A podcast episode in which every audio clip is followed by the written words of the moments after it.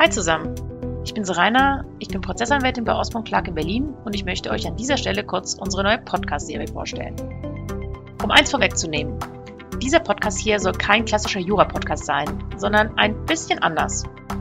Alle unsere Folgen werden im Kern etwas mit unserer Arbeit als Prozessanwälte und Prozessanwältin zu tun haben. Uns kommt es aber ganz besonders darauf an, über den berühmten Tellerrand zu schauen und das Gespräch mit Leuten zu suchen, die vielleicht einen etwas anderen Blick auf die Dinge haben. Wir werden zum Beispiel darüber sprechen, wie die zukünftige Kanzlei aussehen soll, wie es ist, als ausländischer Prozessanwalt in Deutschland zu arbeiten, wie virtuelle Verhandlungen ablaufen und wie man Legal Tech sinnvoll bei Prozessen einsetzt. Mein Team und ich haben uns dazu entschlossen, über diese Dinge zu sprechen, weil wir mit diesen Themen tagtäglich konfrontiert sind. Aber auch, weil wir noch mehr wissen wollen und weil wir neugierig sind.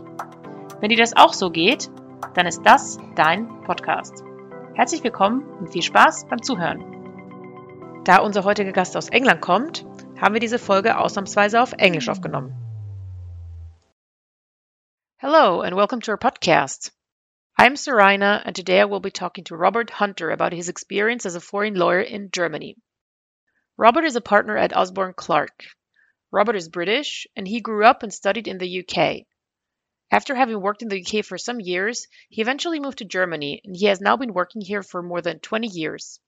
He's qualified in both countries. Hello, Robert. Thanks for being here and welcome to our podcast. Hello, Seraina. It's a pleasure. It's great having you here. I would like to start with a few facts about your background in order to give the listener a brief idea about you. I thought we could do that by picking a keyword from your CV and you tell us two or three sentences about that keyword.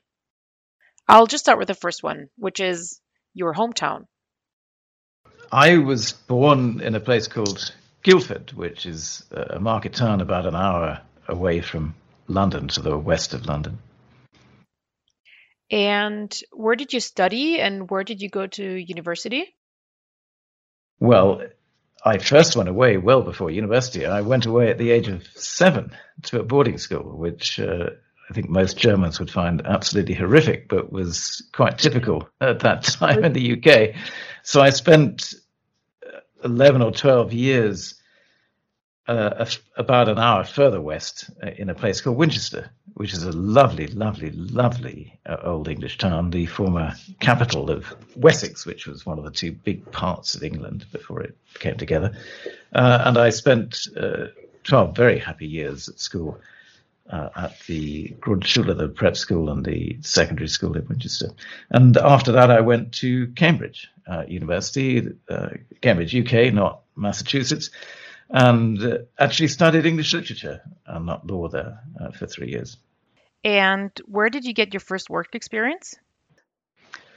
I my first experience as a lawyer was when I did the typical two-year articles of clerkship or Referendarzeit, as they are in Germany, with a firm that is now Hogan Lovells. It was then a firm called Lovell White and King, very much smaller than Hogan Lovells today. I think it was about 50 partners. Um, so I started there as a, as a article clerk, a trainee in 1984. And was that in London? That was in London. Yeah. I'm asking because London was not the only place we could take from your CV.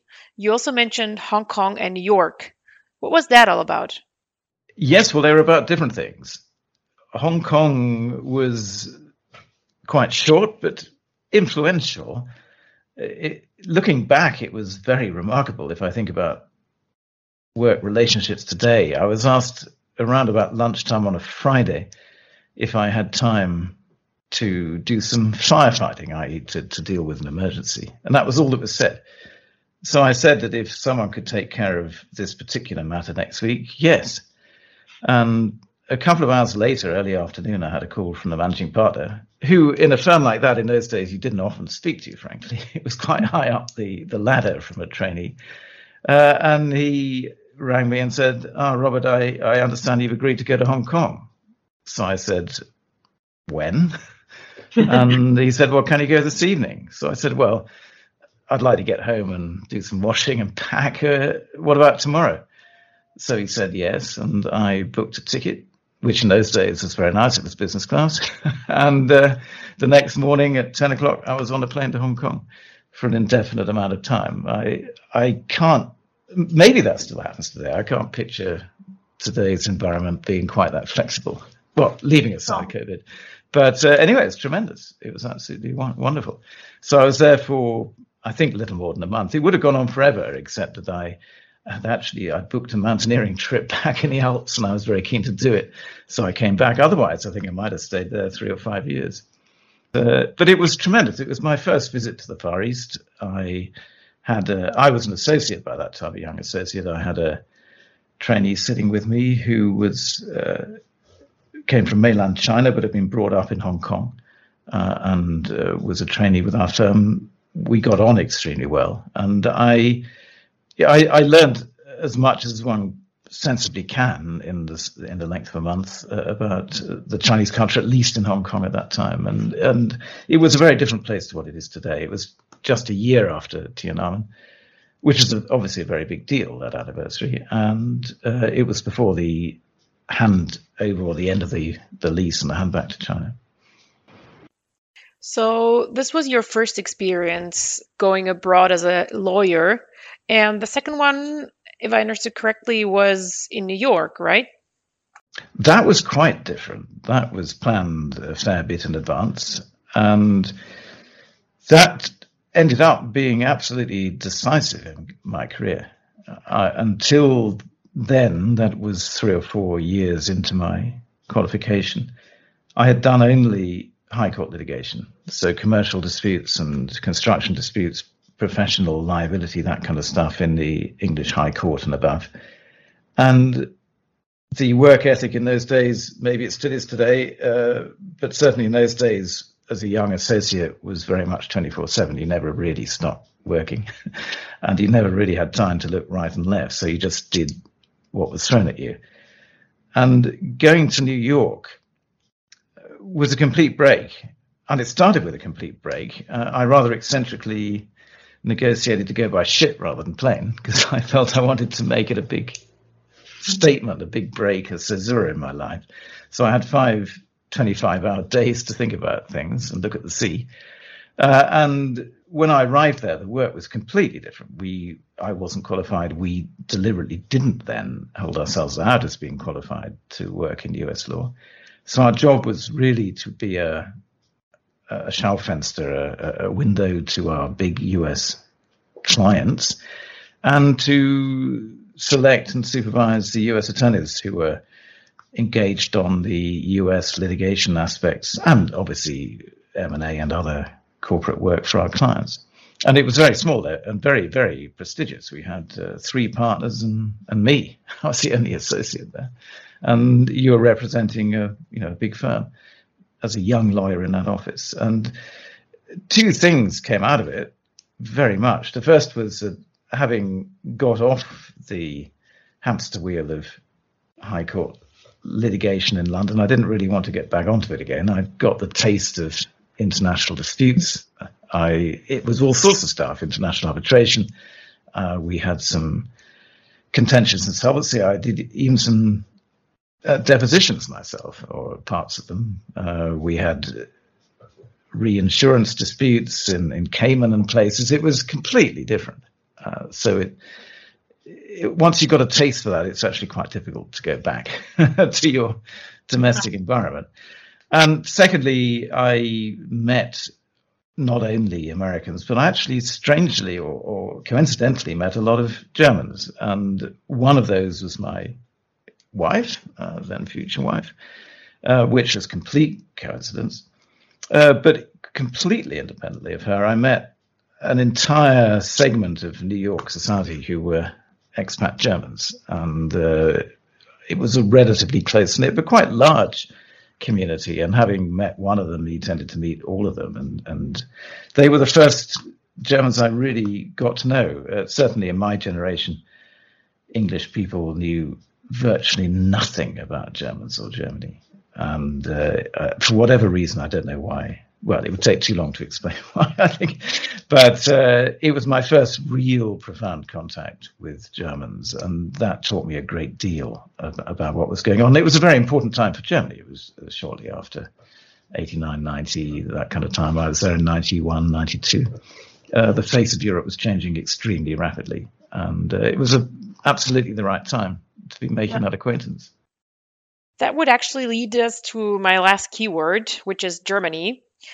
Was your encounter with so many Germans in New York the reason why you went to Germany?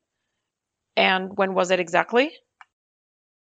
Yes, uh, I I didn't come to Germany because my wife is German and wanted to be in Germany. She actually came to London and got an extremely good and enjoyable job at the, one of the first wave of European agencies after Maastricht, the European Medicines Agency. It was a fantastic job and a fantastic environment. But undoubtedly, meeting my future wife and meeting that community in Germany was the reason I ultimately came to Germany for, for two reasons. First of all, I had I wanted to be an international lawyer, not a national lawyer. So that started me down the track of becoming an international arbitrator. And that's very liberating because you're then out of your internal court system and into the world of international arbitration without boundaries. So you can pretty much pick where you want to work, which was a thought that never would have occurred to me while I was practicing high court litigation in London. And secondly, learning about Germany for the first time taught me just what a, an economic and industrial powerhouse it was, which may seem obvious, but it wasn't that obvious to someone who knew nothing about Germany at school and university and early work.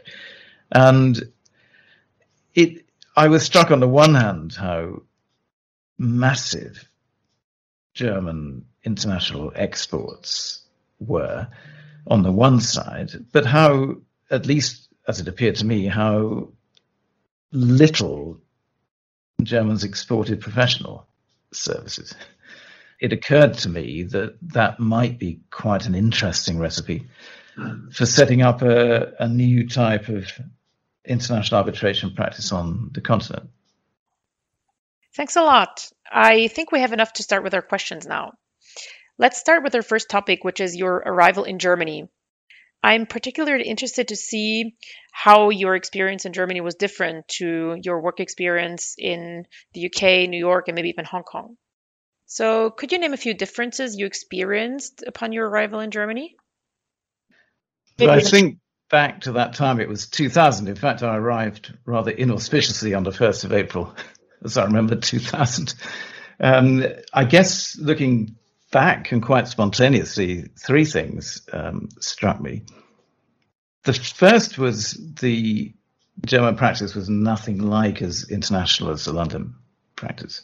Uh, it yeah. was quite heavily German based. It struck me as being really quite traditional.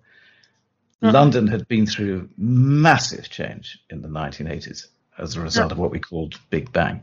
And that didn't really seem to have hit Germany very much. Uh, the the second thing was people tended to work in much smaller groups and indeed quite a lot on their own.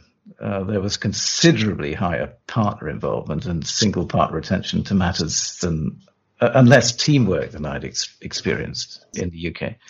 And I'm not saying that there was no hierarchy in the UK. there certainly wasn't. And when I arrived in the mid 80s, uh, you know, the senior partner was quite a remote a highly venerated figure, even among the other uh, other partners. I'm not saying they are today, but it was a different kind of uh, relationship, I would say. But during the 80s and 90s, that was changing. Germany was still pretty traditional. And one aspect of that is that we were still discussing when I arrived 2000 to 2002, three for about three years, whether or not to participate and, or in or have any relationship to directories, which at that time were just starting with even. Uh, it's a very, very different environment to today. And the third thing, which may be characteristic of quite profound cultural differences, in the UK, the, the, the English are extremely pragmatic. Uh, and they they do get things done and they get it done pretty well, but I think in a way that many Germans would regard as rather chaotic. So one thing that I learned very quickly is that if if I undertook to give someone a, a piece of work by Wednesday morning, then it was expected at nine o'clock on Wednesday morning, and that is very different to the UK. No one treats time or treated time in quite such a sacred manner as in Germany. And, and that's also true if you go to dinner. If, if you invite someone to a social dinner at home in the UK for, I don't know, 7.30, it's, you'd be horrified if anyone turned up at 7.30. Really horrified. You, you don't turn up until 10 to 8 or 5 to 8. Whereas in, in Germany, certainly in the society I've lived in, if you're invited for 7.30, you're on the doorstep at 7.29. I would like to go back to the deadline you mentioned because you said in Germany, if you have to deliver something by nine o'clock in the morning, you would deliver it by nine o'clock in the morning. Is that really different in the UK? If we're talking about strict deadlines, no. I mean, the, the UK litigation has strict deadlines as well, and they're observed to the second. But if you just say you're going to, if, if you informally agree in a conversation uh, without any particular context that you'll yeah. have time to give a bit of work back by the end of Tuesday, it's not treated as or as binding in the UK. It wasn't at least as it is in Germany. Is that something you had to get used to? And did you ever get used to it? I learned that very quickly. Uh, um, at least as punctual as anyone else in the office. Certainly, starting meetings, I, I've become possibly more German than the Germans in terms of my wish to start meetings on time. And do you personally like that approach? Or would you prefer the UK approach regarding that matter? I've come to live with it and respect it uh, and uh, enjoy it. Yeah. Um, I think it, it, works very well. I enjoy it on a private level as well. That typically, if you agree with some kind of uh, a plumber or a builder or, or someone coming to the house that they're going to come, it is much more efficient if they turn up on time. Mm-hmm. So I have come to to appreciate that and live with it. Let's move to the content of your work here in Germany. I believe that um, one of the main aspects of your work as an international arbitration lawyer here in Germany is that you submit English submissions, but you often also apply German law. Is that correct? Yes, or well, it, a couple of things there. And first of all, I, I can speak German, but it's much more difficult for me than speaking my native language.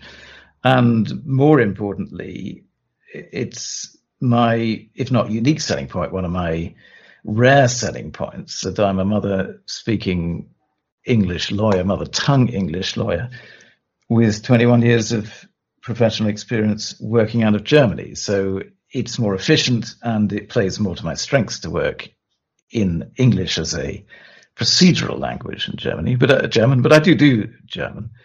Um, and certainly what has changed beyond recognition since I came and which has fulfilled my best wishes for the business environment is that there is vastly more English language international arbitration now in Germany or in and around Germany involving Germans and also with a German seat than there there was before. And that is it plays into my strengths and, and it's very nice in terms of building up the practice and it generates a lot of the momentum that we're currently enjoying at Osborne Clarke in the practice.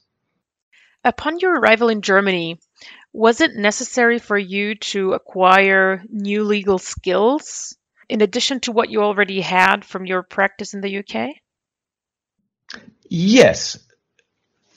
That I would divide those skills into two types really. The, the skills which are absolutely essential are a profound comparative understanding of substantive and procedural law.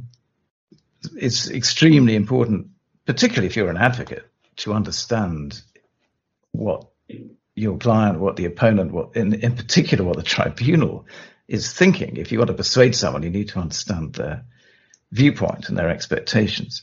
And you can only do that if you have a good understanding of the environment you're working in. In terms of substantive law, I don't pretend that I have the depth of material law knowledge of a German trained lawyer, even though I'm qualified in, in Germany. And in any event, it makes sense in the, in case of any size to work with a colleague. So if it's a German law case, I will always work with a native German law lawyer on it, and that's how we've certainly constructed the group. Uh, and similarly, if we work with another substantive law, which is very common in international arbitration, we would involve another locally qualified lawyer. That goes without saying. It's also not only sensible, but also probably necessary for professional and insurance mm-hmm. reasons. You just mentioned one of your main tasks when you write a submission, which is to persuade the tribunal about your case. Now, you also mentioned in the beginning that you studied literature, and I would be interested to hear whether you still use some skills you acquired during your literature literature studies when you write a submission.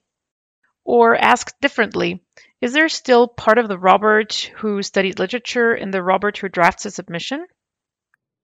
I believe there is.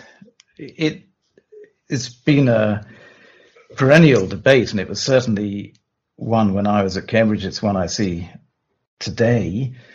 Whether it's useful to study a subject such as English literature rather than directly a professional based learning like law. And you can debate that endlessly. But there are certainly two strengths that I brought from reading English literature, which I use daily in the law.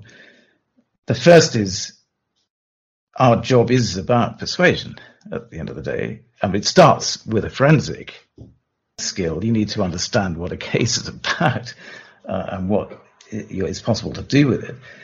But the real skill is persuading a tribunal of your argument. And persuasion is above all a question of communication. And effective communication persuasion is above all a question of good use of language. Uh, clarity and precision are hugely uh, important.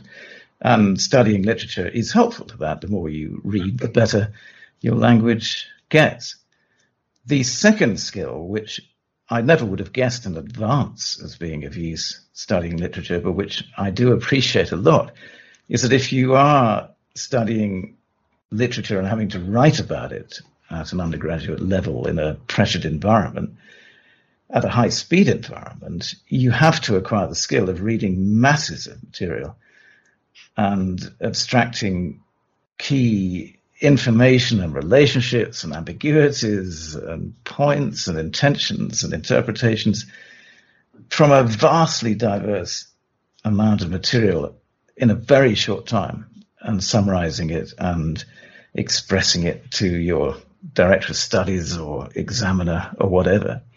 And that is hugely useful. It, it does treat you, it does give you a lot of practice in, in reading vast amounts of information and uh, extracting information from it. And it does get you over what I do perceive in some other colleagues I've seen over the last 30 odd years. There seems to be in some people a bit of a, a, um, a threshold to overcome in starting to put pen to paper or finger to keyboard. And I've never had that. I can write very easily. So that I believe, comes from, or at least was strongly helped by my literature degree. When looking back at your time in Germany, what did you specifically learn out of your time here in Germany? Or what skill or experience did you gain? Well, I am a genuine believer that you gain from every experience, specifically in the context of law. One always gains from learning how other cultures, how other types of training do things. Uh, and certainly in international arbitration, above all, there is no one right or wrong way of doing things. And, and in fact, as anyone who's been in the business knows, and it's a very trite, there are traditionally huge cultural differences, procedural differences, and differences of approach between English and German lawyers, both advocates and judges. And you can't say one is right and one is wrong. Well, you can, but I believe it would be incorrect. And those cultural differences go very, very profoundly indeed, to the extent that I don't think they will ever really be fully assimilated on either side. And I'm not sure that they should be. But in in in internal uh, domestic courts. But in international arbitration, it is certainly possible to adapt uh, and evolve procedures for any particular case that hopefully take the better aspects of, of these cultures and, and, not necessarily the worst. And it won't always be the same mixture in each case.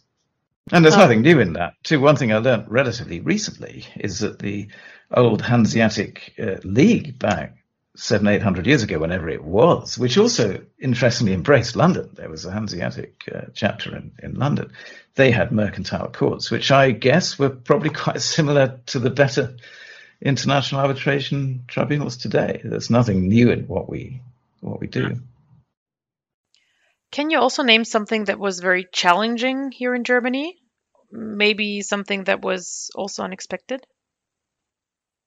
Well, there are two things that, that come to mind. The first is that if you've is it if you start professional life in a foreign country, even one as physically and culturally close to the UK as, as Germany, you start not quite from scratch, but to a substantial ex- extent from scratch. I mean, it, it, it, probably is politically incorrect to say it, but if, if you've been to Cambridge and you join a large law firm in, in London, you, you come with a certain kind of cachet and reputation. And rightly or wrongly, you can build on that quite easily, I think. And, and you, you learn a certain way of, of articulating yourself and, and of interrelating with people, which just makes it easier to get on in professional life.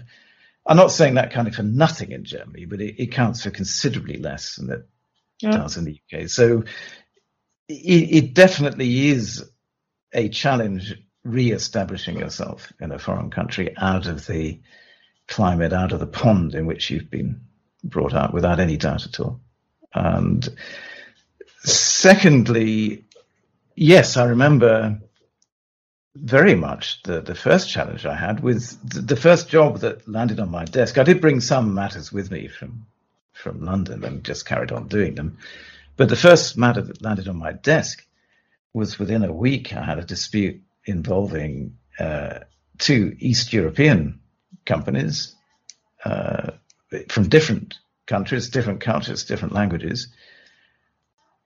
Under Swiss law, as I recall, with a seat of arbitration in Austria, it had nothing whatsoever to do with England, except that it happened to be in English. And the tribunal, I recall, came from three different Germanic or East European countries. The lawyers on the other side came from partly from Switzerland, partly from Poland. Uh, the client wasn't English or, in fact, Germany. In fact, it had nothing to do with Germany either, this case. And my first question was, of course, should I be doing this case at all? And I really did suffer a sleepless night about that.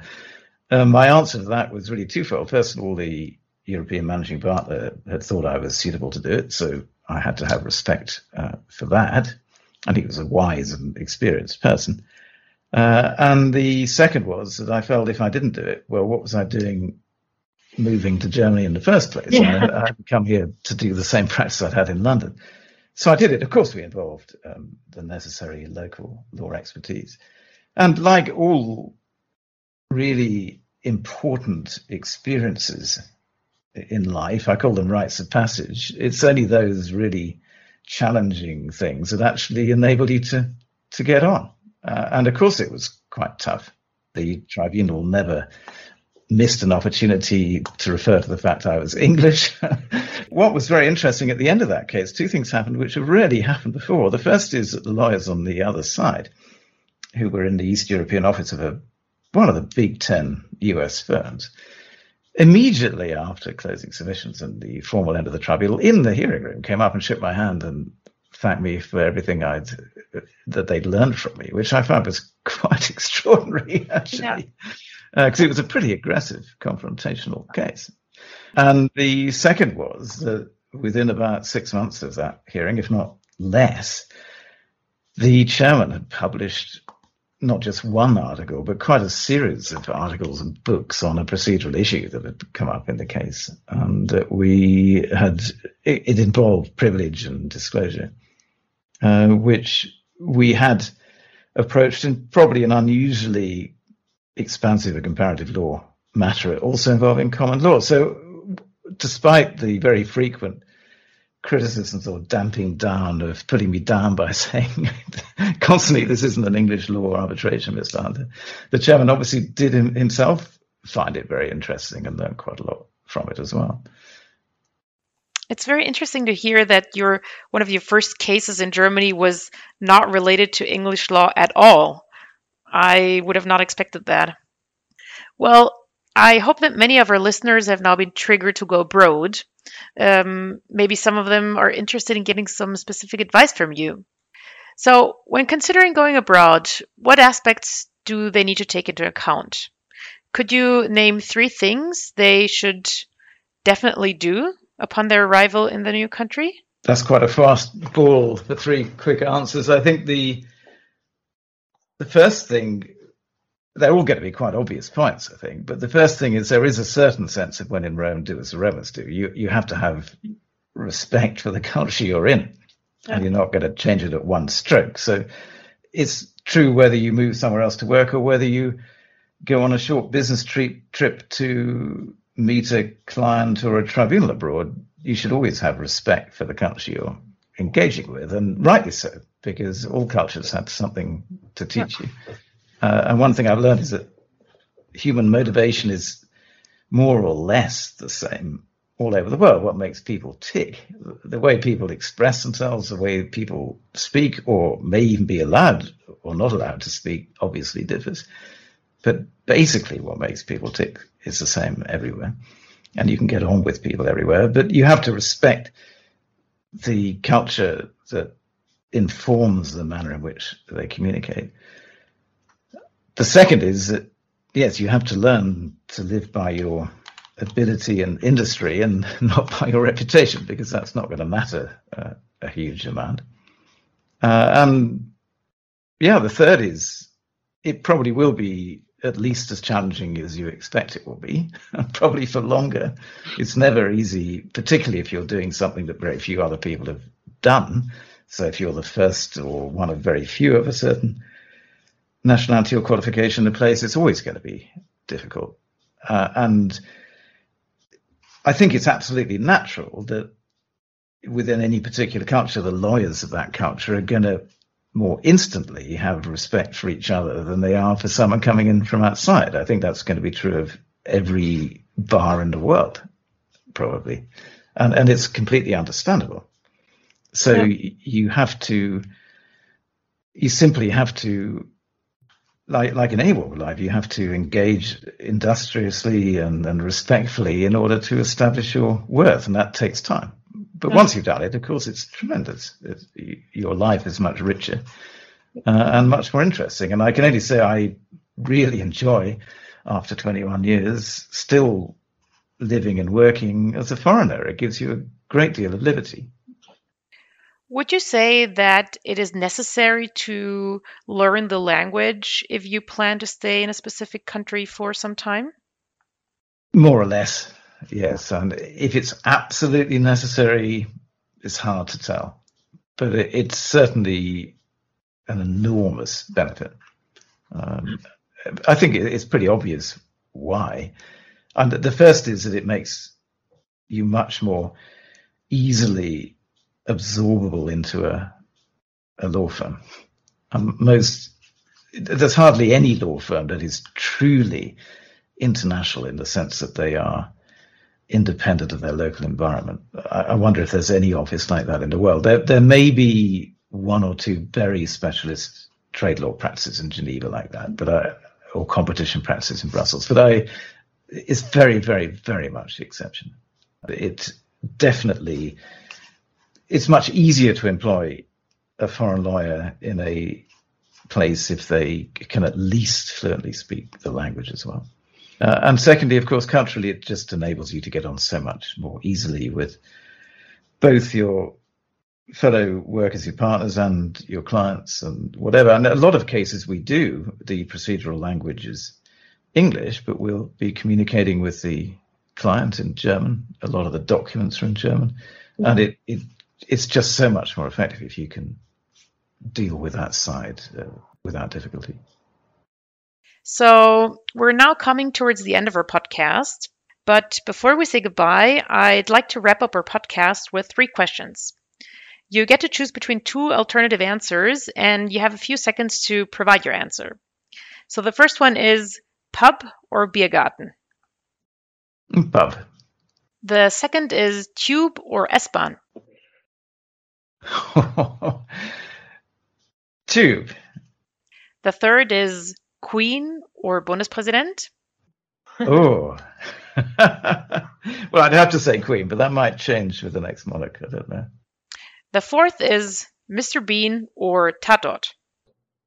well, they're quite different. We had a Tatort filmed in our house, so I ought to say Tatort.